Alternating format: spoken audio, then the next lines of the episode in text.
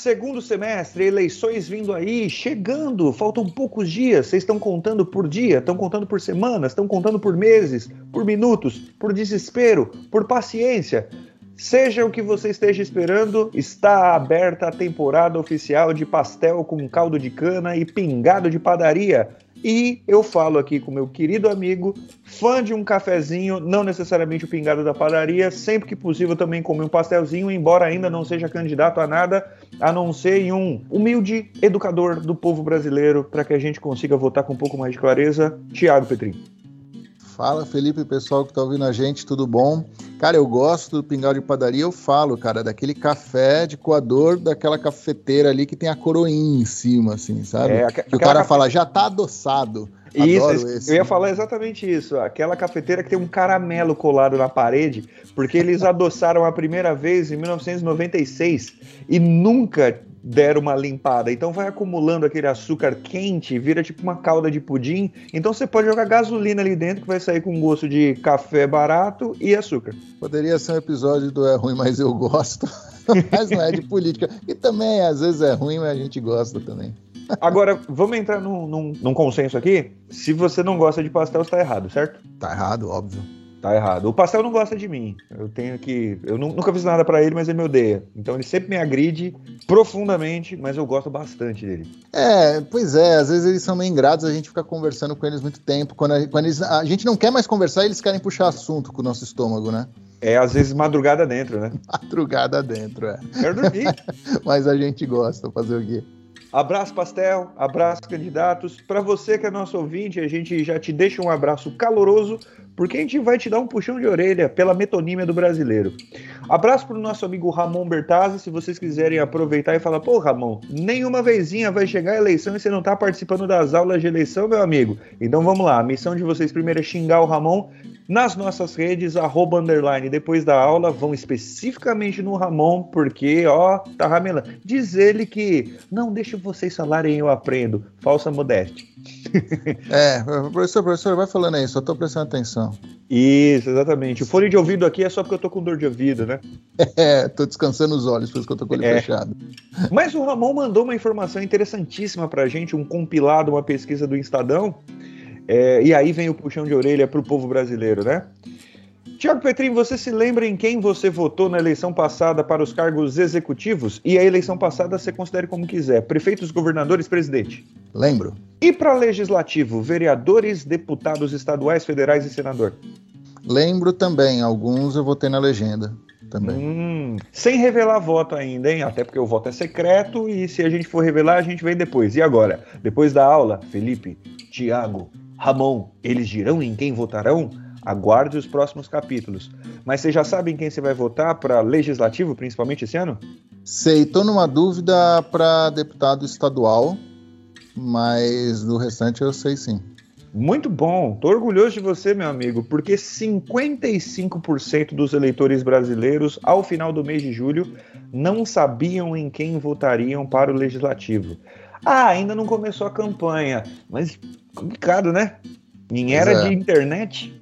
Agora vem o, o, detalhe que dói mesmo. E 66%, vejam bem, eu falei 55% não sabem quem vão votar neste ano.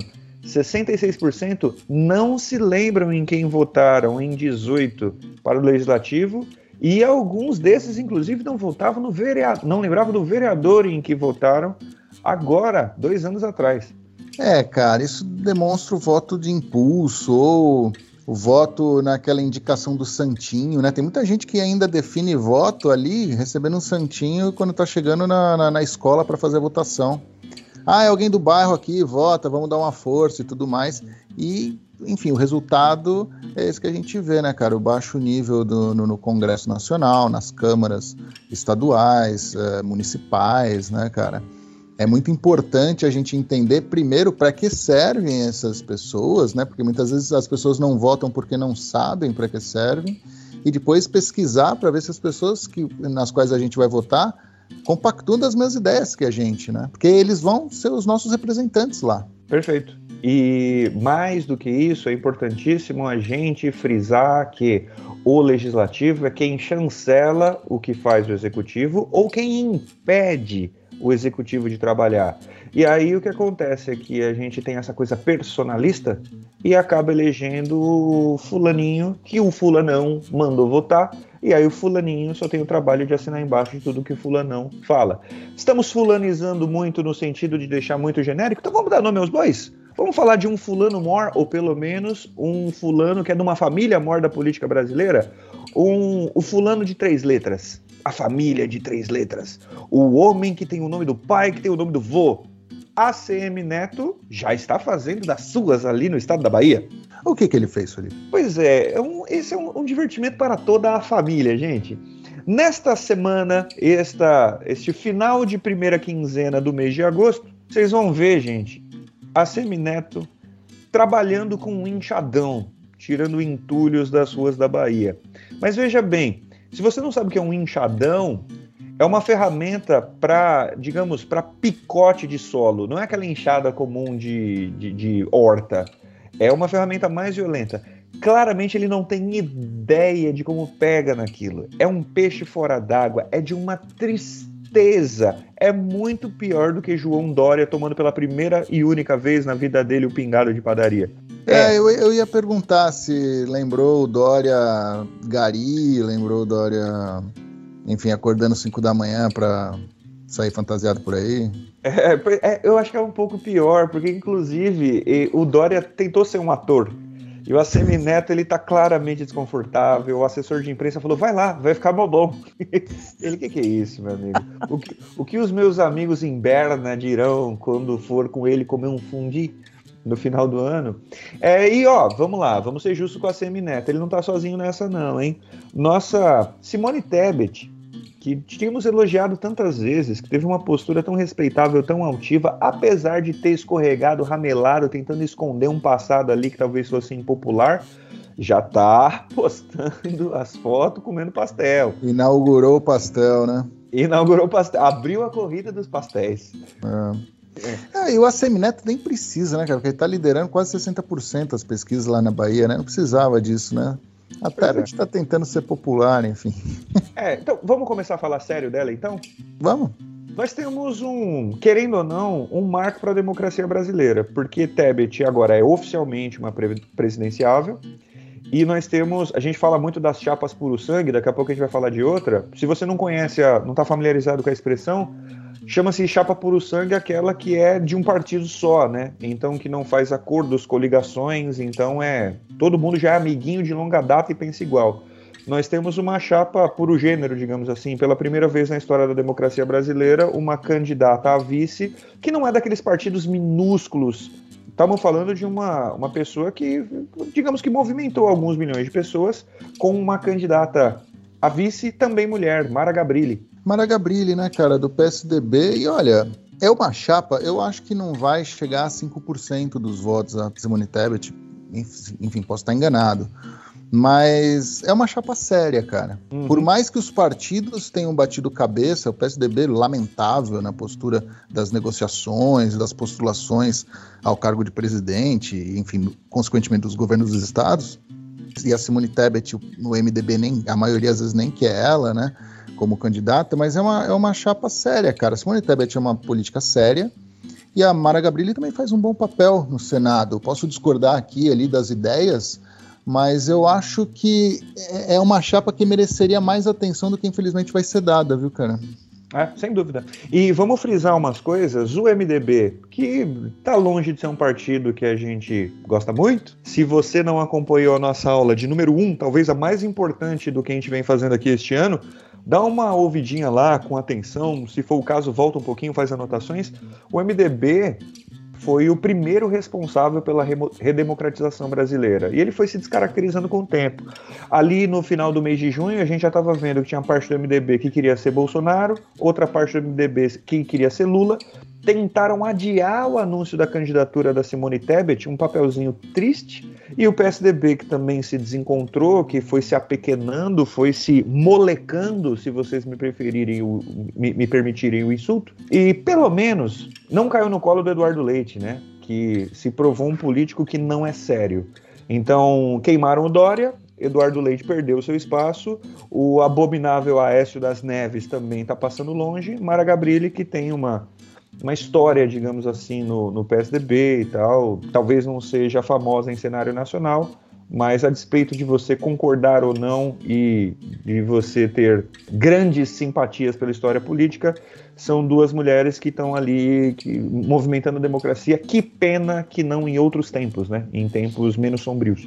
Pois é, eu acho que a pena que fica também, a lamentação, é que o PSDB decidiu pela Mara Gabrilli, depois dessa pataquada do Eduardo Leite, como você disse, depois do Tasso Gereissati também ter recusado, né, o senador Tasso Gereissati. Então, vamos dizer assim, por vias tortas, acabou sendo formada uma chapa que eu acho que é importante para o momento que a gente está vivendo. É, como você falou, primeira vez que duas mulheres é, encabeçam a chapa né, para presidente e vice. Então é, é, importante que se repita, mas que se repita da forma certa de se fazer essa negociação e, e, entre os partidos. Né? Tomara que a moda pegue, tomara que para as próximas eleições haja uma repercussão interessante, né? Quando o debate for mais maduro.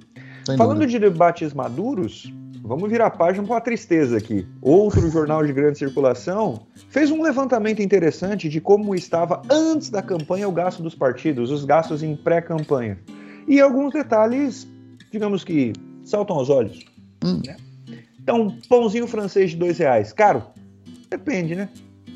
É.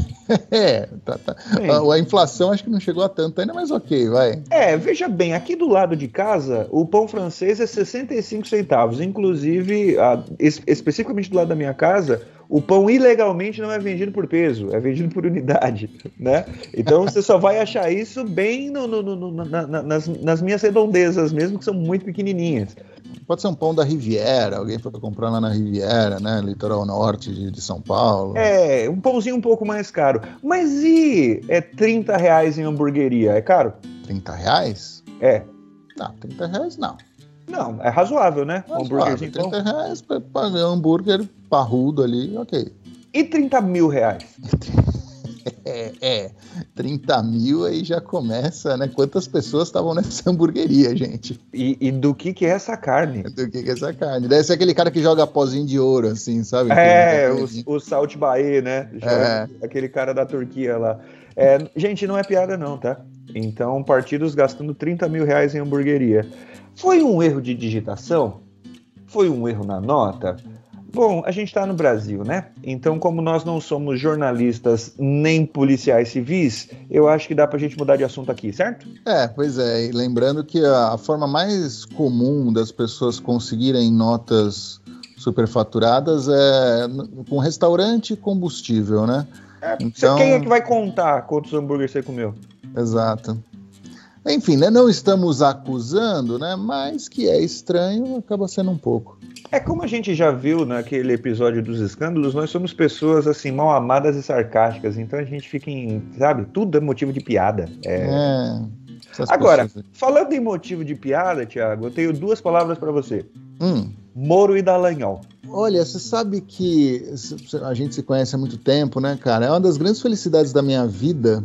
Ali, lá no começo, virava o nariz, torcia o nariz para os dois. Quando todo mundo ainda idolatrava, eu falava, ó, oh, esses caras aí vão demonstrar quem são e tudo mais? Você lembra, né? É, pois é. é. Hoje eu fico, eu fico triste pelo Brasil, mas pelo menos feliz com a minha percepção. Eles são é, patéticos. Pois é, se você é um cidadão paranaense, deve estar mais acostumado com a notícia. Se você não tem acompanhado, Sérgio Moro é oficialmente candidato agora, mas não a presidente. Não. Aqui, Tiago. Vamos lá, ele, depois de presidente, ele tentou ser o quê mesmo? Primeiro ele tentou ser presidente pelo Podemos, depois ele tentou ser presidente pela União Brasil, aí ele pensou em ser senador por São Paulo, deputado federal por São Paulo, aí não mas pera, pôde. Pera, pera, pera, por que, que ele não pôde mesmo? É porque ele não mora em São Paulo. Paulo, né? Ah, precisa? é, então. Segundo ele, podia ter um hotel que ele chamou de Hub. o Sérgio Moro. Ele chamou de Hub e por isso ele te, declarou o endereço num hotel e depois uma casa que tinha acabado de ser alugada. E aí, enfim, né? Mas ele falou: ah, puxa, não posso. Agora vai ser senador pelo Paraná, né? Ou, ou, presta atenção no que você fala. Ele vai ser candidato a senador. Candidato senador, é isso, candidato a senador Paraná, no, no, desculpa aí, Paraná.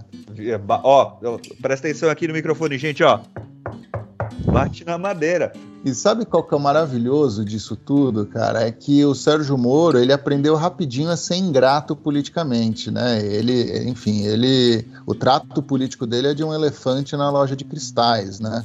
Porque, primeiro, ele, aliado ao Podemos, tinha um aliado político que era o Álvaro Dias, que foi padrinho dele, né? Não era um aliado, era um capacho. Ok, sim, você está sendo muito duro com as palavras. Eu estou tentando ser um pouco, usar um pouco de eufemismo. Mas okay. sim. Mas se você não está acompanhando, Álvaro Dias também é um político de carreira. Ele foi candidato em 2018, movimentou muito, muita gente, foi governador do estado do Paraná e tal. Ele fez a campanha dele em 2018 com o nome do Sérgio Moro na boca. Essa era a campanha dele. Eu gosto do Sérgio Moro. Era essa a plataforma de governo. Eu acho interessante lembrar que todas as acusações e delações que citavam Álvaro Dias na Lava Jato, coincidentemente, elas não foram investigadas. Por coincidência muito grande, depois o Sérgio Moro e o Dallagnol foram ser do, do Podemos, né? Acho que é um conjunto de coincidências incríveis. Mas e agora o Sérgio Moro nega esse apadrinhamento do, do, Álvaro Dias, né? Diz que não, nunca foi meu padrinho, nunca fomos aliados e tudo mais, né? Sérgio Moro sendo Sérgio Moro. É, ele quer um partido chamado Sérgio Moro e é meio difícil, né? Exato. Ainda a esse respeito, se você é eleitor de São Paulo, vamos entender o que está acontecendo aqui, né? Bom, nós dois somos cidadãos paulistanos, acho que a gente pode falar com conhecimento de causa, certo? Sim povo de São Paulo sempre foi meio bairrista até demais, não? Sim. Que palhaçada que é essa que todo mundo é candidato por São Paulo agora? Então a gente já tinha o Dudu Bolsonaro, que é, não. só não é mais carioca que o Romário. Exato. E agora o Sérgio Moro, que não conseguiu, o cidadão de Maringá. E o Eduardo Cunha, o criminoso condenado Eduardo Cunha, que fala que Deus tenha misericórdia desta nação. É um Romário comendo caviar. Vai ser candidato por São Paulo. Me, me ajuda aí, né? Sem contar a Rosângela Moro, que por, por uma aberração, eu não entendo. O Sérgio Moro não pôde ser candidato, mas o, o, o processo para não permissão do Sérgio Moro ser candidato por São Paulo não se estendeu à conja. Mas pera lá, você está falando para mim que não só o candidato tem que morar no estado pelo qual ele se candidata, quanto você sendo casado com a pessoa tem que morar no mesmo estado que a pessoa também. Então, né? É o que dizem, né? Eu não sei, essas pessoas, as pessoas que se pegam a detalhes, né? Ai, que chatice. É, pois é. E Tarcísio de Freitas, né? O candidato a governo.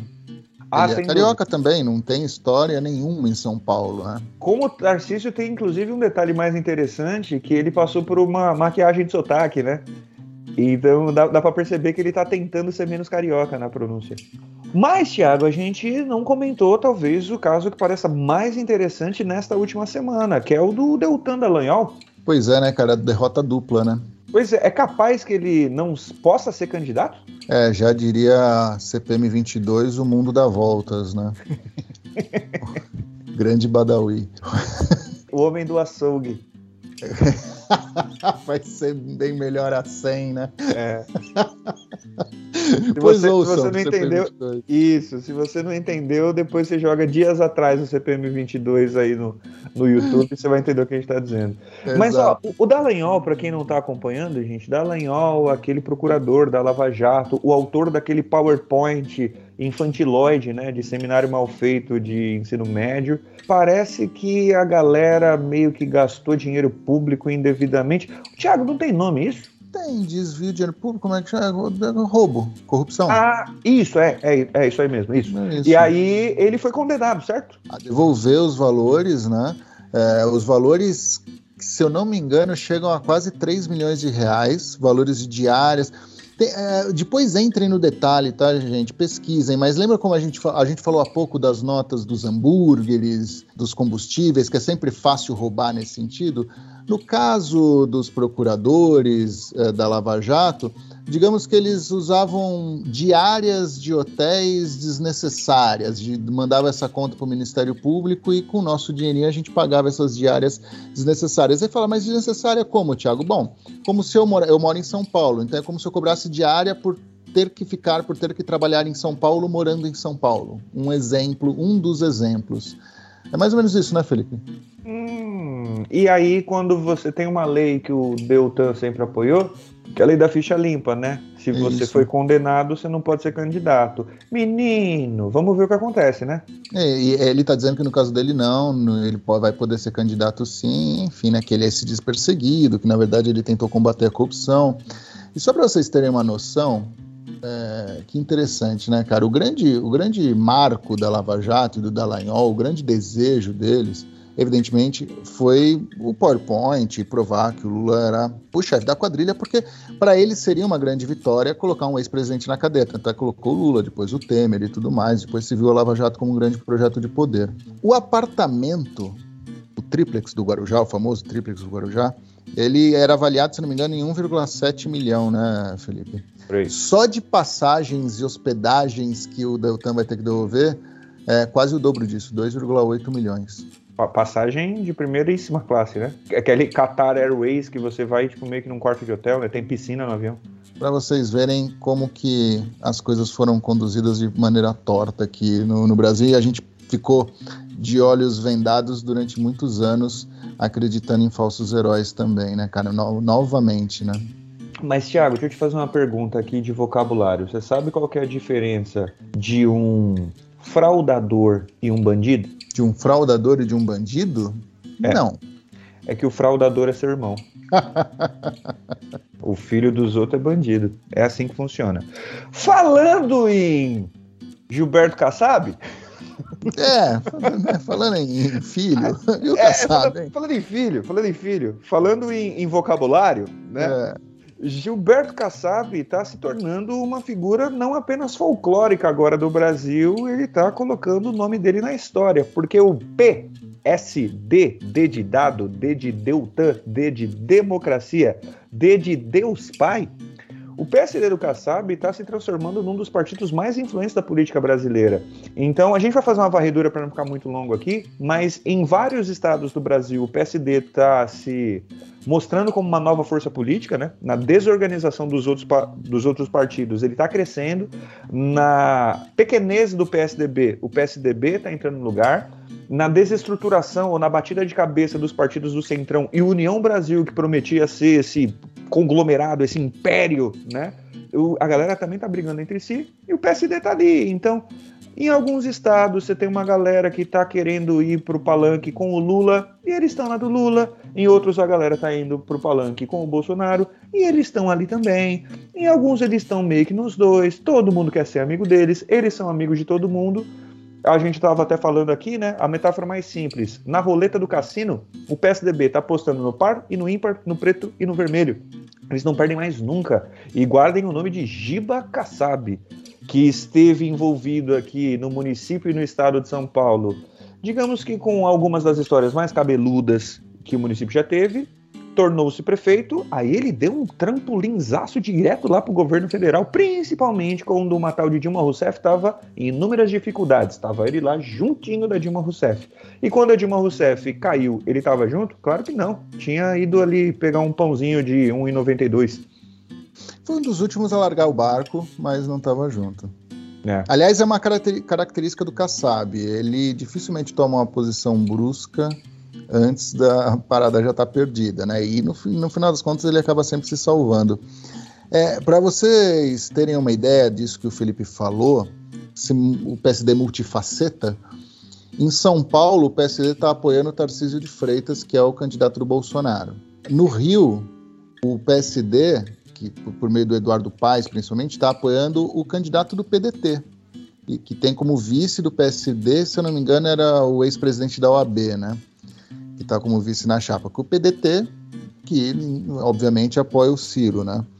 E em Minas, o PSD é Calil, que é candidato do próprio PSD, que vai fazer chapa a, a, a, coligação de apoio com o Lula. Então, só para vocês terem uma noção, dentro do Sudeste, fora a Bahia, por exemplo, que um dos grandes nomes do PSD é o Otto Alencar, senador Otto Alencar, que tem uma ligação muito forte com o PT, oposição ao Bolsonaro, na CPI da Covid, principalmente, então, foi muito ativo, né?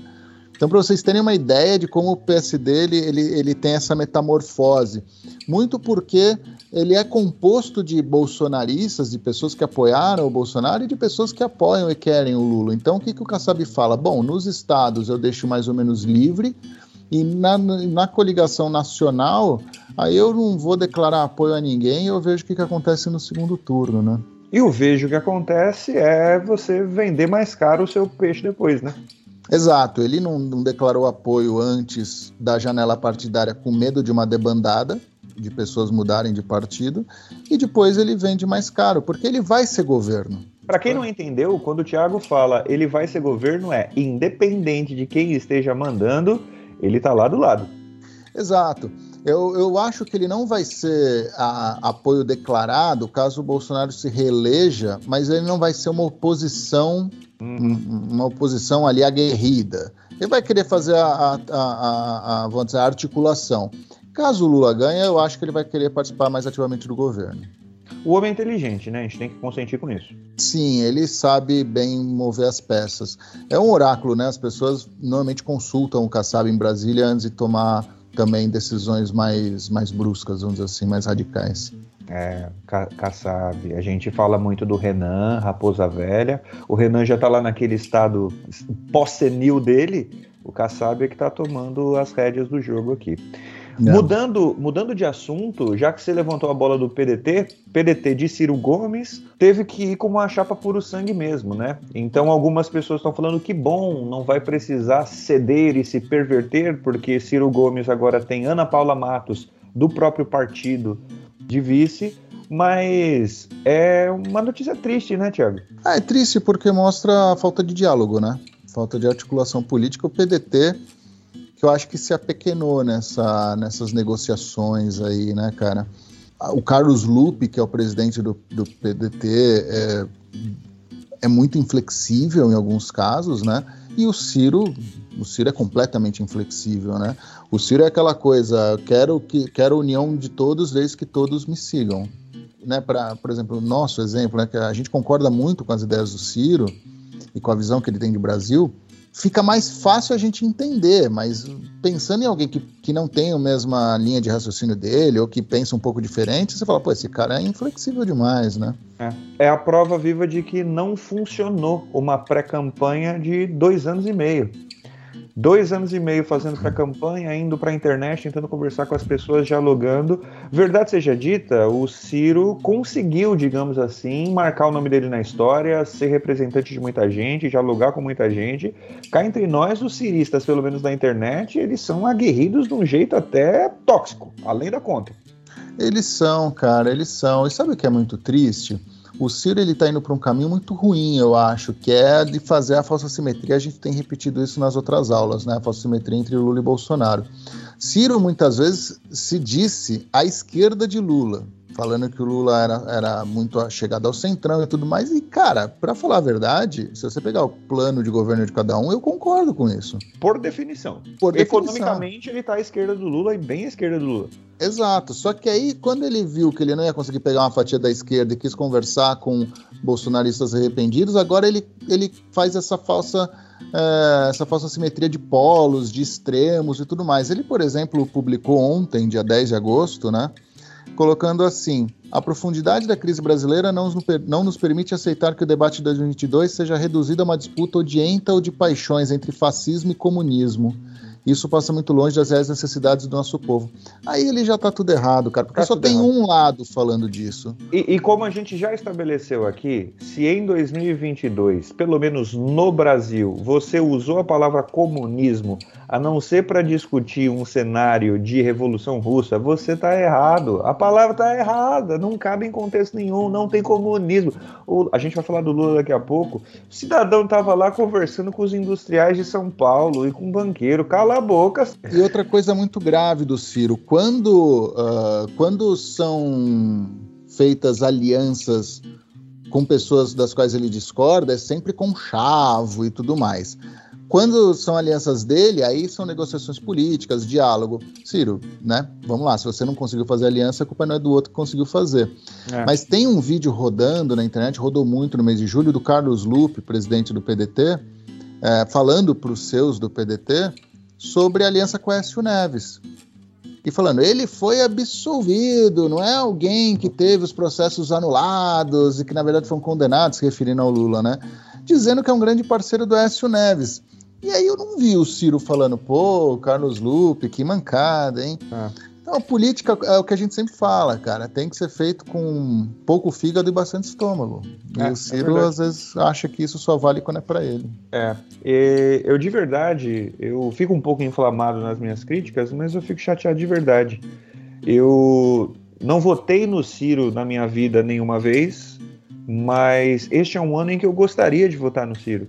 Eu gostaria de ver o Ciro bem nas pesquisas, que ele fosse para um segundo turno, por exemplo, que ele fosse uma alternativa efetivamente à desgraça que é o Bolsonaro ou ao modelo que a gente já testou como Lula. Então ficaria muito satisfeito que uma democracia tivesse um cara como o Ciro Gomes lá como voz da esquerda, que não seja uma esquerda do PCO, por exemplo, né, ou que não seja uma, um centrão e tal mas infelizmente o partido PDT e o próprio Ciro Gomes não souberam fazer uma campanha que fosse convidativa para todo mundo, desde eleitores até partidos, muito menos para as entidades de classe, setores, por exemplo, a indústria e assim por diante.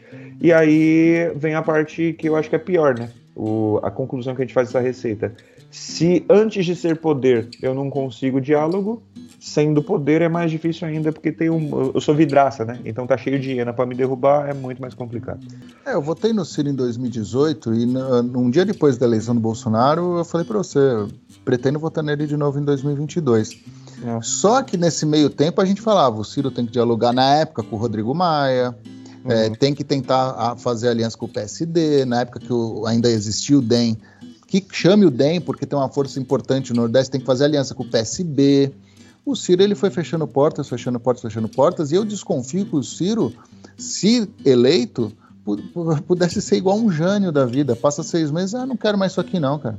É. Para quem não sabe também, uma aula rápida de história, Jânio Quadros foi eleito presidente do Brasil, e aí ele teve dificuldade de governar. Inclusive porque a eleição era uma doideira, né? Então você votava pro presidente e aí você votava de novo no vice. Então o que aconteceu é que votaram no Jânio Quadros, que era um reacionário completo absoluto, um cara que sonhava aqueles tempos áureos de 1500 e e votaram para vice no João Goulart, que é uma figura esquisita, né? A galera fala que o João Goulart era um comunista. Comunista porra nenhuma. Primeiro que ele era amigo do Getúlio Vargas, segundo que ele era amigo de fazendeiro e estancieiro, era rico pra caramba, mas era uma figura esquisita, que não era bem vista pelo setor industrial, ele era simpatizante de reforma agrária, então os latifundiários não gostavam dele. O que que houve? O Jânio Quadros falou, ô oh, gente, quer saber? Não quero mais não e foi embora. O governo caiu no colo do João Goulart, e aí aconteceu lá a marcha da família com Deus e golpe militar, e aí vocês sabem o, o final da ópera, o que que deu. É isso. Mas, é, já que você falou aí de alegar com o Rodrigo Maia, eu vou forçar uma ponte aqui para a gente trocar uma outra ideia. Boa. Tem um tal de César Maia no Rio de Janeiro que entrou na dança aí, né? Rapaz, que coisa interessante, né? César Maia, o pai né, do Rodrigo Maia, é, fazendo aliança com o Freixo. Vamos contextualizar para quem talvez não acompanha a política do Rio de Janeiro. Gente, o Marcelo Freixo, você assistiu Tropa de Elite 2, é aquele professor universitário. Aquele cara é o Marcelo Freixo. É, vamos frisar algumas coisas. Você pode discordar da esquerda em tudo. Marcelo Freixo é um político sério e é um homem honesto duas coisas inquestionáveis a esse respeito. Ele cresceu muito na voz das esquerdas, aliás, talvez seja o político do PSOL que mais cresceu no Brasil, a ponto de, digamos, o PSOL ficar pequeno para ele. Posso falar isso? É... Ah, pode, pode. É, então. E aí o que acontece é que ele virou o candidato da esquerda no Rio de Janeiro para o governo do estado. É, então, assim, no Rio de Janeiro você tem a esquerda, tá lá com Marcelo Freixo. Posso dizer isso, né, Tiago? Acho que sim, cara. O problema do Freixo, no Rio de Janeiro principalmente, é que ele ainda é taxado como o cara da esquerda Leblon e tudo mais, né, cara? Que não, que não conversa com o povo. Inclusive, nesse primeiro debate entre os candidatos ao governo, o Cláudio Castro, candidato bolsonarista, bateu muito no Freixo nesse sentido. Você não sabe o que é a Baixada Fluminense, você nunca foi lá e tudo mais, tentando taxar o Freixo de elitista. Então ele tentou ali pegar o César Maia numa chapa para conseguir alcançar um público maior. Eu acho que ele faz bem, porque se você também ficar muito agarrado somente às suas ideias, e você sabe que você conversa com um nicho pequeno, você não vai conseguir implementar nem 50% daquilo que você quer.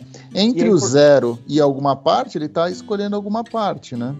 E é importante frisar que o César Maia não só é um macaco muito velho da política brasileira, então o nome e a cara dele é muito conhecida, pelo menos no estado do Rio de Janeiro, mesmo se você seja mais jovem e não conheça, e ele está longe de ser o que você chamaria de um candidato de esquerda. Para um eleitor mais tradicional, o César Maia é um candidato da direita, né? Eu acho que seria uma repetição, que seria não, né? Que está sendo uma repetição de Lula Alckmin aí, vai, a grosso modo, entre Freixo e César Maia, sabe, cara? Por conta de um, de um bem maior que é tirar um bolsonarista, eles estão se unindo. Eu acho ok, eu acho, eu acho bom, acho saudável para a política, sabe? O, o, o Freixo, o Freixo, o Flávio Dino, o Rui Costa, é o governador da Bahia, que agora né, não vai ser mais candidato, é porque já, já, já foi feita a reeleição, né? É, eles são nomes da esquerda que, para mim, trazem um amadurecimento muito grande da esquerda. Acho que são nomes importantes. Se o Ciro Gomes tivesse o diálogo, a capacidade de diálogo que esses caras têm, talvez a gente estivesse falando outras coisas do Ciro agora, sabe? Pois é. Então, talvez eu, a gente estivesse falando de outra realidade para segundo turno, né? Para segundo turno, exatamente. Então eu acho que é importante esse movimento, por mais que alguns setores da esquerda torçam o nariz, é importante, cara. É, é preciso fazer isso, porque senão a gente vai ficar num, num, num, num debate muito imaturo de ideias, sabe? Perfeito. Falando desse pragmatismo, mas discordando da maturidade, vamos falar de mais uma? Hum. A gente no Rio partido... ainda ali? Não, não, agora é cenário nacional, porque a coisa tá bonita. Você tem, tinha um, um, cidadão que nesse momento deve estar tá com a orelha quente, um tal de Pablo Marçal, do partido que a gente já vem comentando aqui, aqueles partidos meio amorfos, né? Aquele partido meio camaleão que é o PROS. Pablo Marçal era candidato ou pré-candidato à presidência da República. E o que, que aconteceu nos últimos sete dias, meu amigo? Ah, cara, para quem não sabe, o Pablo Marcel é aquele cretino que levou um monte de gente para subir o morro lá, né, para subir a fazer uma trilha, que é o pior, os piores dias da sua vida lá e teve que pedir ajuda, depois negou tivesse precisado de ajuda, né? E se é você não sabe quem é ele, que bom para você. Dá para chamar ele de, de, de, enganador, né? Dá, né, Sim. né, Felipe? Um charlatão, né? É. Exato. Inclusive, um estelionatário da fé. Não só seria um charlatão desses que diz que tudo que tá de errado com a sua vida é culpa tua, que se você não é rico e pior, se você é pobre, a culpa é exclusivamente sua, como ainda depois de ter quase matado um monte de gente lá, ainda foi de Lamborghini, de Porsche, não lembro qual era o carro, para um culto cantar, porque eu sou o mensageiro de Jesus. Então é o pior traficante dos piores entorpecentes que existem, que é aproveitar o desespero das pessoas para enriquecer. Ele queria também ganhar agora não só o poder financeiro, mas o poder político também. E ele tomou, eu não sei nem se deram a honra de dar um pé na bunda dele, ele simplesmente foi ignorado, né? Soa muito forte para mim é, ele ser candidato à presidência para tentar de alguma forma, porque ele tem milhões de seguidores, inflar a doação de campanha, cara. Eu não consigo ver outra coisa ali que o interesse desse do PROS, tanto de querer ter o Pablo Marçal como candidato. Porque se você quer mesmo pegar a popularidade do cara, põe ele candidato a deputado, ele vai ser um baita puxador de voto. Hum. Agora, a presidência, hum, não sei. Esquisito. Eu acho muito estranho.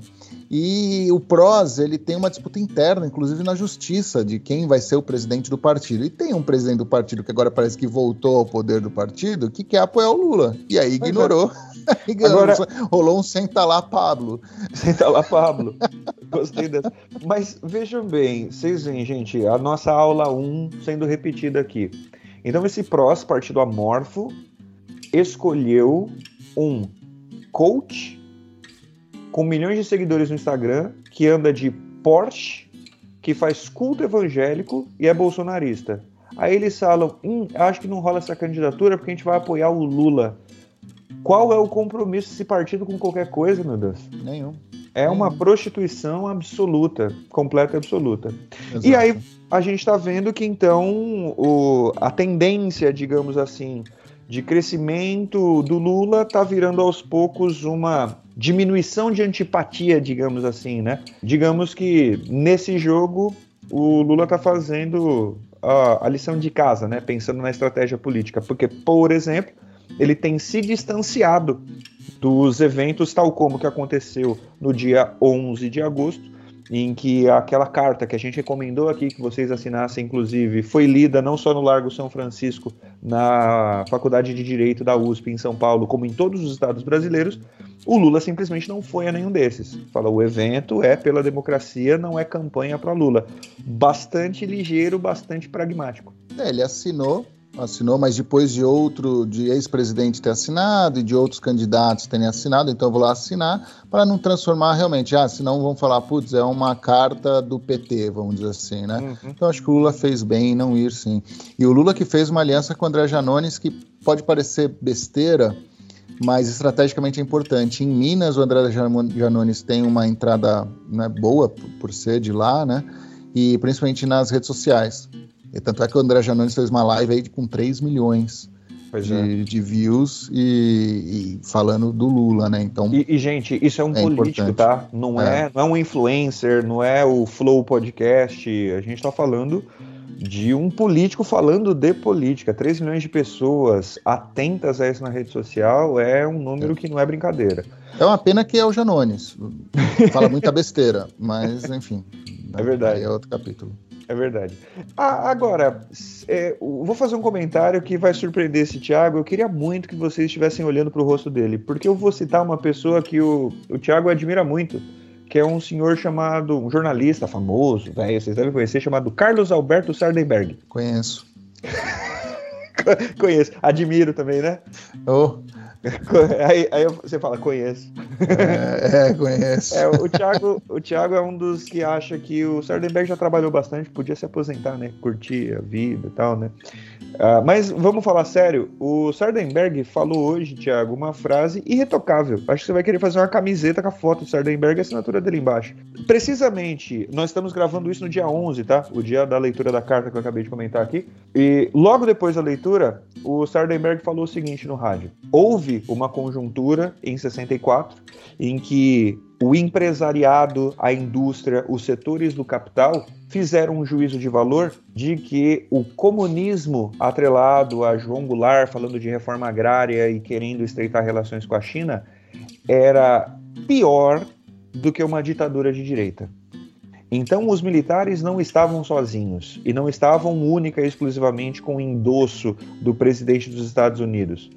Eles tinham também o apoio interno dos setores produtivos brasileiros. Hoje, frase ainda do Sardenberg, ainda estou nas aspas dele, o entendimento mudou. E em todo lugar do mundo civilizado se chegou à conclusão de que o melhor ambiente possível para todos os setores, inclusive o econômico, é a democracia. Bolsonaro se afastando da democracia, entende-se que Lula é a melhor opção para o mercado, para o capital. E é por isso que Lula passa a ser tão bem-vindo no ambiente para dialogar com os bancos, conversando com a indústria e assim por diante. É, é o que você fala, né, Tiago? É o macaco velho sabendo articular, né? Ah, sem dúvida, cara. E assim, é, é, é isso. Eu, eu, discordo frontalmente do Sardenberg em muitos casos, mas ele não é Alexandre Garcia, né? Então acho que fica fácil chegar a essa conclusão que ele esse chegou. Sim, esse sim podia se aposentar, né? É, mas poderia só se afastar dos meios de comunicação em geral, né? E das pessoas também, né? E das pessoas, é. é ficar isoladinho ali, né? Falar de pelo menos gente que é decente. O problema do, dessa, dessa vamos dizer assim, dessa guinada do setor empresarial, demonstrando de fato e finalmente que eles preferem a democracia, que demorou um pouco, né? Porque agora a gente perdeu o controle um pouco do que, que o Bolsonaro é capaz. Porque uma coisa a gente já percebeu, o Bolsonaro ele é um egoísta. Uhum. Uh, ele tenta se salvar primeiro de, antes de qualquer coisa. Ele não tem escrúpulos para tentar se salvar. Acho que a gente tem que ficar muito atento, porque o Bolsonaro ele tem medo sim de ir para cadeia, uhum. se ele não for eleito. Então ele pensa: bom, tudo bem, os empresários não querem me seguir. Será que então, por conta disso, eu vou aceitar uma derrota? Bom, do outro lado, tenho medo de ser preso. Então fica uma incógnita. É. O que será que ele pode tentar? Né? Eu acho que demoramos para acordar. Que bom que acordamos.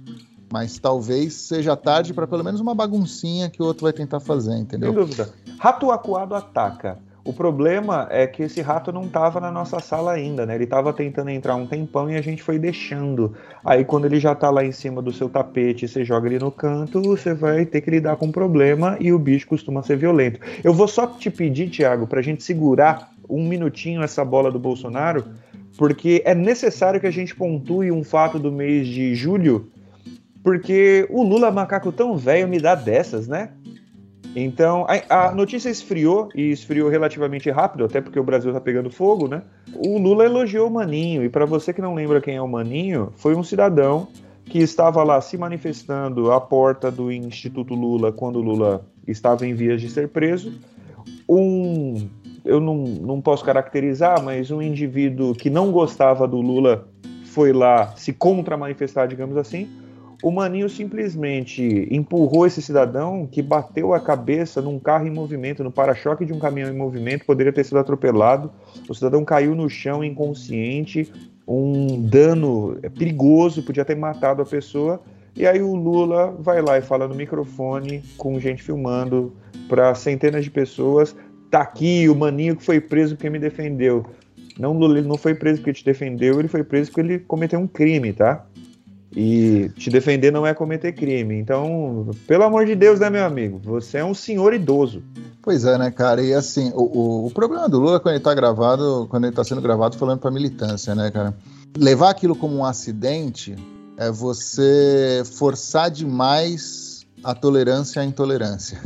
É, isso, é isso aí. Tolerância é intolerância. E, e, o que é pior, eu costumo dizer uma coisa. Eu nunca vou perdoar o Bolsonaro, e o Thiago, meu amigo de longa data, ele sabe, como eu já declarei aqui, inclusive, que eu não sou lá a pessoa que morre de amores pelo Lula. É, eu nunca vou perdoar o Bolsonaro porque ele me obrigou a defender o Lula. Lula, não me faz defender o Bolsonaro, Lula. Pois é, cara. Ah, é claro, foi, foi num contexto em que estava em alta Uh, aquele foi bem na, na, quando aconteceu a, a briga em Foz do Iguaçu, né? A, a, morte, né? Do, do militante do PT por um bolsonarista, né? Que ali o cara chegou e atirou e tudo mais. In, assim, é claro, é, é, isso que eu quero dizer. Quando a gente é, leva demais o limite da tolerância à intolerância. Se o cara cai e não tá passando carro nenhum, só foi um empurrão. Mas, pô, você empurra o cara no meio da rua uhum. e acha que não pode vir um carro, Uhum. Então, meu amigo, você já está errado. Então é então, crime, é crime, lá. tá errado, não pode defender. Então não adianta, não adianta tentar ponderar, ah, mas um chegou atirando, o outro só atirou, o outro só empurrou e deu azar que o carro estava em movimento. Tá tudo errado, cara. Os dois estão errados, um está mais errado e o mundo não se divide em dois. Você pode estar um pouquinho errado, você pode estar errado, você pode estar muito errado, você pode estar absurdamente errado. Exatamente isso. Mas tá todo mundo tá errado. Tá todo mundo errado, cara. Tá todo é mundo errado. Aí. Aliás, a gente falou disso na guerra da Ucrânia, né? E a nossa opinião mudou de lá para cá. Acho que não, né? Continua todo mundo errado? Ah, continua todo mundo errado, né, cara? E, de novo, é muito triste quando às vezes a gente fala, porra, eu tava certo, porque às vezes você não queria estar tá certo. E rapaz, aí, a, gente, a... a gente tá muito certo esse ano, né? Pô, cara, a Vogue que o diga, né? Bom, vamos mudar de assunto, porque senão a gente chora aqui, certo? É, exato. Falar uma coisa importante do, de como é o fisiologismo político e tudo mais. Do errado que não é errado, mas tá certo, mas é que é errado, e princípios nem sempre tem que ser levados em conta, nesse caso, né? É, da Aliança do Rio de Janeiro, acho que é importante a gente falar.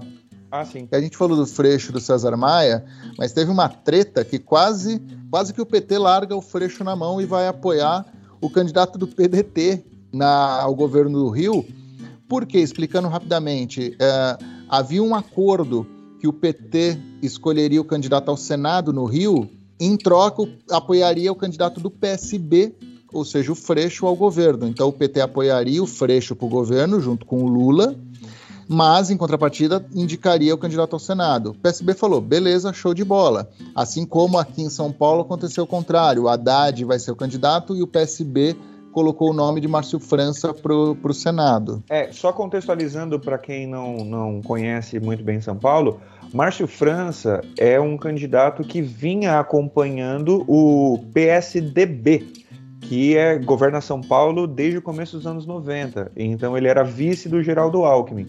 Márcio França abriu mão de dispor, disputar o governo do estado e vai para o Senado. E o Haddad, que foi lá para o segundo turno em 2018, é candidato ao governo do estado de São Paulo. E aí, o que, que acontece? Olha, a, a gente às vezes, como eu falo, que política tem que ser mais estômago e menos fígado, né? O PT falou: show de bola, vou escolher o meu candidato ao Senado. Só que o candidato ao Senado do PT no Rio de Janeiro é o André Siciliano. André Siciliano, hoje ele é o presidente da Alerj, né, da, da, da, da Câmara de Deputados do Rio de Janeiro, e digamos que ele é bem próximo do Cláudio Castro, governador do Rio de Janeiro, que é bolsonarista. E, André Siciliano... É, e, detalhe, Cláudio Castro era vice de Wilson Witzel, que é o cara Sim. que se elegeu com uma plataforma. Eu vou dar muitos tiros. Exatamente. E fora que o André Siciliano, vamos dizer assim, que tem lá algumas acusações de corrupção, enfim, né, rachadinho e tudo mais. Digamos que não, que não estar perto do André Siciliano, possivelmente você vai se dar melhor do que estar tá perto. vamos, né, vamos deixar assim. É tipo carniça, né? É. Então o PSB falou: não, eu vou lançar então meu candidato ao Senado e, e o Alessandro Molon se lançou candidato ao Senado, porque o Alessandro Molon que hoje é deputado, é um sujeito muito sério. O Alexandre Mourão é um quadro, é um quadro sério do, do, do, da Câmara de Deputados é, Federal, né? Uh, só que eles descumpriram um acordo. Descumpriram um acordo, o PT falou, mas que história é essa? O que, que, é isso? Vocês lançam o candidato ao governador, ao Senado, e o PSB foi malandrinho, que fez esse anúncio do Alessandro Molon depois do Lula ter subido num palanque com o Freixo no Rio de Janeiro. Então, ah, agora como é que o Lula vai falar que não quer mais apoiar o Freixo? Já subiu é. no palanque e vou lá e lanço. Aí que eu digo da política mais estômago eh, e menos fígado. Se você parar para pensar, um candidato ao Senado sendo Molon é muito mais decente do que André Siciliano. Sem dúvida. Por princípios. Agora, se você pensar no acordo político, meu amigo, você está descumprindo o acordo. Uhum. E aí, cara, você está errado. É, você quer debater de outras formas, vença na política e não vença na eu vou jogar para a torcida porque a torcida vai preferir o Molon. É. E aí foi que foi que parece que vão ter os dois candidatos ao Senado, o PT vai continuar apoiando o Freixo e aí o Lula interveio porque ele falou não, Mas, eu vou, ó, o meu candidato é o Freixo. Ganharam no grito, né? Ganharam na crocodilagem. O PSB ganhou na crocodilagem. É, é, e, aí, o que acontece? É, de novo, é óbvio que um candidato ao Senado, sendo o Alessandro Molon, torna a política muito mais limpa, pelo menos até então, nunca demonstrou nada, do que o André Siciliano. Mas você, ao você não cumprir acordos, você suja a política para tentar limpar a política, meu amigo, então não, não resolve nada. É. Os meios justificam os fins, né? Então. É, Gostei é, dessa.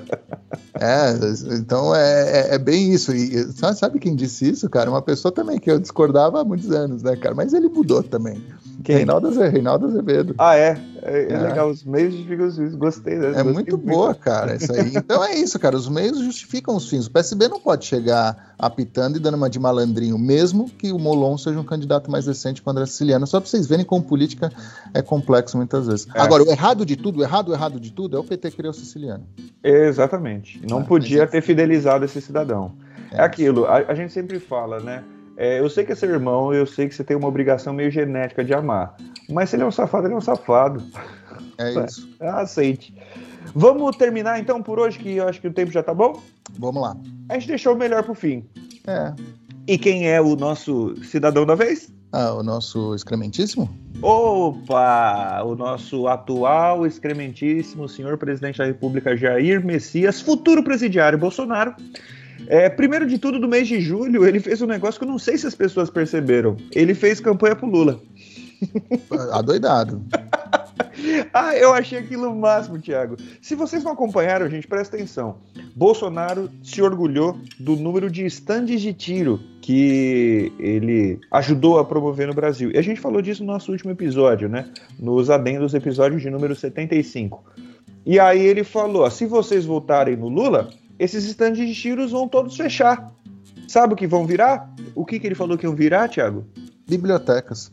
Biblioteca. O que, que vocês querem esse país? Que a gente feche estande de tiro e encha tudo de livro aí? Biblioteca pública? E não tem piada não, tá? Foi isso mesmo, é. Aliás, quando a gente está num tempo em que coisas sérias parecem piadas, né? A gente fala, não, ele está falando sério mesmo. E o pior de tudo, tem 30% da população que segue isso. Você fala que tá tudo muito errado, né? Tá tudo muito errado. Inclusive, é, o roteirista de Brasil, nesse mês de agosto, ele perdeu muito a mão, ele estava num delírio lisérgico. Mas eu tenho um pouco de pena desses 30% aí, Thiago. Sabe por quê? Hum. Porque aqui no mês de julho veio um caminhão de dinheiro, junto com esse monte de caminhões de dinheiro ilegal aí para tentar comprar voto, é, de dinheiro público patrocinando um veículo de comunicação. É, peraí que eu, vou, eu anotei o nome aqui. É, chama. É, tinha uma coisa redonda, era Globo Lixo. Globo... E agora Globo o, Lixo. Go o governo federal está patrocinando o maior aporte financeiro de dinheiro público federal para os veículos de comunicação é da Globo. Meu amigo, você que passou os últimos cinco anos falando mal da Globo, que a Globo é um lixo, que a Globo é comunista e tal, cadê teu Deus agora? E só um detalhe, tá? Pensando em mercado, essa atitude é correta. Você investe mais onde tem mais audiência. O que o Bolsonaro fazer era uma retaliação, uma birra justamente para falar para os seus. Agora é. que está perto da eleição, vamos jogar dinheiro na Globo porque é. tem retorno, né? Exatamente. E, e de verdade, eu, o recado que eu gostaria de conseguir dar para as pessoas é ele não gosta de você, você tá num relacionamento abusivo, ele tá te traindo é. com todo mundo, tá te traindo com o povo do teu trabalho, o povo da tua igreja, tá te traindo com seus irmãos e irmãs. Você é muito chifrudo e eu não estou insinuando que você é gado porque você pasta ruminante não pensa. É porque você ama perdidamente uma pessoa que não é fiel nem leal a você. Falando em não ser fiel nem leal, o João Trabalhador também usou o mês de julho para fazer algumas declarações. Ele disse que entre Lula e Bolsonaro é melhor o Lula. Engraçado como as pessoas mudam. E aí ele justificou, ele disse que é porque o Bolsonaro é doente. É, então o Dória, ele é aquela coisa, né? Ele fala isso, mas depois ele fala que vai votar nulo. O Dória, ele, ele dança conforme a música, né? É. É, não, e... não, não, fala isso porque eu já vi o Dória dançando, comemorando quando ganhou a eleição para a Prefeitura de São Paulo e para o Estado de São Paulo. Eu não quero pensar no Dória dançando, que é muito triste. Eu tenho essa dança nas minhas, nos meus stickers. Mas o Dória falar isso diz mais sobre o Dória do que sobre o Bolsonaro e Lula, né? Ah, pois é. Mas, ó, tem mais gente pulando fora do barco, não é só o Dória, não, viu? É, não sei se o próximo eu posso chamar de pular do barco, mas declarações que fazem sentido. Elusmar Magi. Sim, esse é o nome do cidadão, né? A mãe dele não tem muito bom gosto. Elusmar Magi, se você não conhece, é da família Magi, uma família gigantesca há décadas no agronegócio brasileiro. E a declaração dele. Do agronegócio sério. Do, isso, não é do agronegócio grilagem, né? É. Não é a galera que está simplesmente derrubando árvore para ter patrimônio instantâneo. É a galera que produz de verdade. Eles estão no ramo alimentício há muito tempo. Aliás, você já ouviu o nome Magi nos produtos Sim. que você consumiu por aí. Ele basicamente falou uma frase sintética e objetiva. Nós não temos um presidente, nós temos um motoqueiro. É isso. Então é, isso. é importante frisar, gente, que a galera fala o agro está com o Bolsonaro. O agro não. Os criminosos rurais estão com o Bolsonaro. O agronegócio ser, sério não está apoiando isso. Mas agora vem umas puladas fora que fazem muito sentido. E aí, meu amigo, você está no Brasil. Quando essa galera pula fora, você está absolutamente sozinho. Os bancos estão é. pulando fora. E qual é o maior diagnóstico disso? A gente anunciou aqui, quando falou dos escândalos, uma coisa que a gente falou que era uma das notícias mais tristes das últimas décadas, foi que passou uma lei para que os bancos emprestassem dinheiro, tendo é, empréstimo consignado para quem recebe Auxílio Brasil, antigo Bolsa Família, a juros de 78% ao ano. 78, é tudo, virtualmente tudo e os bancos grandes pularam fora. Claro, não nos esqueçamos de que o capital tem interesses e não ética. A ética deles é a ética do lucro. Então, imagina que um Itaú quer ser vinculado com isso, você estraga a sua marca. Então, os bancos pularam fora porque falaram: não, nós não é, porque não tem risco, né? É transferência de renda. O dinheiro vai do cofre público direto para o cofre do Itaú. Eles falam: não, não quero, muito obrigado, não precisamos desse dinheiro, não vamos emitir esse, esse tipo de crédito consignado. É, ou seja, não abandonaram os pobres, tá, gente? Abandonaram Bolsonaro. Sem sombra de dúvidas, cara. E também pensaram, como você falou, não tem risco, mas o colapso social e econômico que essa medida podia dar a longo prazo, é, eles sabem que o desastre econômico que seria, que teria que ser feito para tentar remediar esse, esse primeiro desastre, geraria também perdas para eles, enfim. Eles falaram, cara, tudo tem limite, até, até a nossa ganância. Pois é. Para finalizar, Tiago, não precisamos frisar que este governo é corrupto, não precisamos frisar que o governo é antiético, nada disso. O que é importante a gente frisar é que nessa manifestação em defesa da democracia de banco, indústria e as cidadãos comuns e juristas, quem pulou fora, infelizmente, para vergonha do país da nossa época, foi a OAB, a Ordem dos Advogados do Brasil falou: não, veja bem, a gente vai escrever o nosso próprio texto aqui, porque a gente não concorda muito com esse escrito por meio que todo mundo que está defendendo a democracia ramelaram, não tiveram coragem de peitar Bolsonaro, porque vai que ele promove alguma represália. Tô sendo otimista, se eu for pessimista é porque concordam com Bolsonaro. Pois é, cara, é inexplicável, inexplicável. E foi, cara, foi no a carta foi lida no berço da Faculdade de Direito da USP, né, cara? Então, simbolicamente para a OAB é, significa é? muito, né? E não dá para entender essa guinada da OAB. Não vou dizer uma guinada, vai, mas essa essa regada, vai, vamos falar português, mas essa regada da OAB é, não, não, não faz sentido, é muito triste. É muito triste porque em tese são pessoas que tem que andar com a Constituição sempre debaixo do braço. Inclusive com literalmente. O Estado do Direito. Exato, literalmente. Então é muito triste quando você é, acaba flertando com uma, com uma ruptura democrática ao não se associar a uma carta que só defende a democracia. Né? Envergonha a instituição, né? Exato. Então, essas pessoas sairão, a instituição continuará, mas a instituição vai ter que carregar essa nódoa que um dia a instituição não foi digna. Né, de sua história e de seu posto. Exato. E aí a gente termina com o que há de melhor. Eu vou fazer umas comparações históricas aqui para vocês, para ser didático, caso vocês precisem conversar, tá? Michele Bolsonaro, a primeira-dama, que agora é membro ativo da, equi da, da, da, equipe de marketing, digamos assim, né? Ela vai pro nicho dela. E o nicho dela são palanques políticos barra púlpitos. Então ela tá lá em cultos evangélicos. E como é que é a pregação dela agora? Que o Palácio do Planalto é agora a terra dos bons. É a terra do bem. Porque é um governo de Jesus porque no passado o Palácio do Planalto foi, palavras dela, aspas, consagrado a demônios.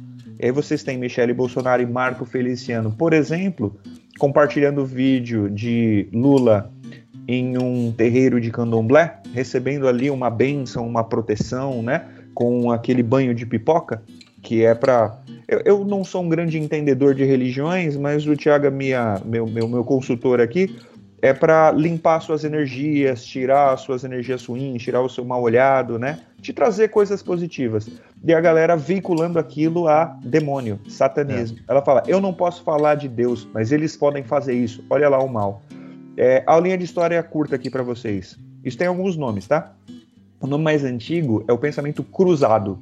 Então, quando os europeus iam para o outro lado do mundo, como diria Camões, nas terras viciosas de África e Ásia, naquele povo remoto e impuro. Com esse povo você pode fazer qualquer coisa. Você pode tomar a terra deles, você pode tomar a riqueza deles, você pode tomar a vida deles. Sabe quem pensa com esse pensamento cruzado hoje? O Estado Islâmico. É. São os infiéis. Os infiéis não são humanos, eles têm que ser extirpados. Vocês têm vários grupos jihadistas que têm um objetivo na vida: destruir a civilização judaico-cristã ocidental. Essa galera pensa rigorosamente a mesma coisa, só que a sociedade que eles querem destruir não está do outro lado do mundo, é você. E um último detalhe interessante: se você quiser um nome disso atrelado à política, o outro não é humano, o outro é o demônio, o outro é o mal. O nome disso é fascismo. Perfeito, cara. Eu não tenho nada a acrescentar. A grande diferença é essa: você ir num, você ir respeitar uma religião e, e, receber essa, essa energia, essa graça, enfim, essa, essa oração, não tem mal nenhum. Agora, quando você vai e usa a religião para demonizar o outro, aí você está sendo fascista, como você disse. Acho que você, foi perfeito aí. E aí a pergunta que a gente faz, né? Fala, meu Deus, gente, Walter Braga Neto, que vai ser candidato a vice, agora não como general, mas só como Walter. Por que, né, que os nossos militares estão se prestando a isso, de novo, jogar o nome do exército na lama, sair pela porta dos fundos, né, do governo brasileiro, ganhar a antipatia Será, Tiago, que existe algum motivo para isso? É... Talvez um milhão de motivos. Um milhão de motivos. Então a gente só vai dar uns números aqui para vocês e cada um tire as suas conclusões. Walter Braga Neto, general da Ativa, no meio da pandemia, quando estava falando a destruição da economia, não há dinheiro porque não é possível, não dá para pagar o auxílio emergencial. Walter Braga Neto, o indivíduo ele ganhou 120 mil reais de férias. Férias, 120 mil reais de férias. O salário dele é de 31 mil reais. Ele recebeu em dois meses, 60 dias, 926 mil reais. É, eu vou falar por mim, tá, Thiago? Não pelos outros. Eu tô longe de ser um herói. Se você meter um pix de um milhãozinho na minha conta, meu irmão, você pode ser a Suzana Von Richthofen. Eu ando com o seu rosto na camisa na Avenida Paulista. É, a gente começa a entender um pouco mais, né? Porque tem muita gente que fala: caramba, cara, mas nos governos do PT, PT investiu nas Forças Armadas é, como nunca depois da redemocratização, né? É, equipou e tudo mais. Mas aí você vê esses ganhos absurdos de um milhão, por exemplo, do Braga Neto, você vê que o problema não é a pessoa jurídica, Forças Armadas, que eles querem que sejam ajudadas, né? mas sim a pessoa física, vamos dizer assim. Cada general ali tirando o seu proveito. Isso é muito triste para o Brasil. E aí a gente vê boa parte das Forças Armadas é, flertando com, com declarações, movimentos golpistas. Basta, pesquisem aí o que, que o Ministério da Defesa, é, por meio do general Paulo Sérgio, tem feito, Paulo Sérgio Nogueira, né, tem feito com o TSE. É, são, são tentativas e tentativas de enfraquecer e de desmerecer o TSE intimidação. Da, de intimidação na questão das urnas eletrônicas. É ficar jogando para a torcida uma coisa que eles já sabem que, que não é fraudada e tudo mais, que são uh, que são confiáveis, seguras, e eles jogam para a torcida por conta de que é muito difícil as pessoas terem informação. Vou citar só um exemplo: chegar e pedir acesso urgente, urgentíssimo a um código fonte que o TSE já dá acesso há mais de um ano. Há praticamente um ano. Só que eles falam como se não, eles não dão acesso a ninguém e tudo mais, e fica esse disse-me-disse, essa conversa no ar, quando na verdade eles só querem tumultuar. É. é muito triste. Tomara que eles também percebam que eles estão sendo usados mais do que qualquer outra coisa. Tomara, tomara. E se não é o caso, como é um monte de velho da ativa que, como a gente já viu, isso passe, eles se aposentem, a instituição fique e se recicle. Mas reforçando sempre o que a gente tem dito aqui, né? Existe um problema de formação das nossas academias militares que isso seja refeito em breve, que a gente pegue grandes cientistas, grandes teóricos, grandes militares para começar a formar esses soldados e cabos e sargentos e tenentes para que não virem esses generais safados golpistas que estão querendo uma mata de pijama com pensamento autoritário positivista do século XIX. De novo, agora o puxão de orelha é para nós cidadãos, que a gente também tenha instituições fortes e principalmente casas legislativas fortes para dar um cala-boca em um executivo folgado. Nosso regime presidencialista é muito personalista. Subiu um cara muito bocudo, muito folgado. Você tem lá uma Câmara e um Senado e fala: meu amigo, o jogo aqui tem regra e você está saindo das quatro linhas da Constituição. Volte para o seu lugar.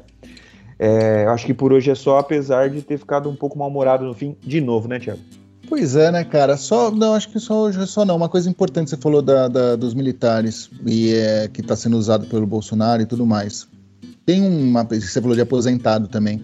Juiz aposentado do STF, Marco Aurélio Melo, deu uma declaração hoje que entre Lula e Bolsonaro ele votaria no Bolsonaro, disse que não é bolsonarista, mas votaria no Bolsonaro porque ele tentou levar o país para um lugar melhor. É, Marco Aurélio Melo se aposentou há pouco tempo do STF. Ele sofreu os ataques que o Bolsonaro fez durante todos esses anos enquanto ele esteve lá. Hoje ele falar isso é no mínimo canalha. Um cara que era do STF até ontem falar que o Bolsonaro tentou construir mais do que, do que o Lula, né, pelo menos nessa questão democrática, vamos dizer assim. Então é, a atitude é assim, é canalha. Não goste do Lula, odeie o governo do Lula, se sinta traído pelo Lula. Bolsonaro tentou destruir o país. Acabou. Exato. De novo, vamos voltar para aquela lógica lá. Você pode estar errado e você pode estar muito errado. Bolsonaro está redonda, completa e absolutamente errado. Frase de Marco Aurélio: ah, Eu votaria no Bolsonaro porque Bolsonaro buscou dias melhores. Então, buscou dias melhores, Marco Aurélio, tentando acabar com o STF, do qual você fazia parte? É canalha a atitude. Mas enfim, é. era isso. E Marco Aurélio, você me obriga a defender o Gilmar. Não vou te perdoar nunca. Ah lá. É, é. isso. Então é isso. Discordem da gente, discordem de todo mundo, briguem como o Thiago. Estamos lá em arroba underline depois da aula. Ramon, por favor, participe com a gente do último encontro antes da eleição. Só temos mais um no mês de setembro, antes da eleição, então esperamos você aqui. Esperamos ter feito um trabalho de formiguinha aqui, elucidando um pouco mais esse cenário que às vezes parece meio catastrófico, muita informação. Se ficou confuso, manda uma pergunta. Se ficou impreciso, manda a sua sugestão e sua crítica. A gente está sempre ouvidos. É sempre um prazer falar contigo, Tiago. É isso, prazer é todo meu, meu velho. Abraço para quem está ouvindo, abraço Ramon. Votem com consciência, estudem bem, conversem com a gente. Boa semana, apesar da gente deprimir vocês um pouquinho. Abraço. Abraço.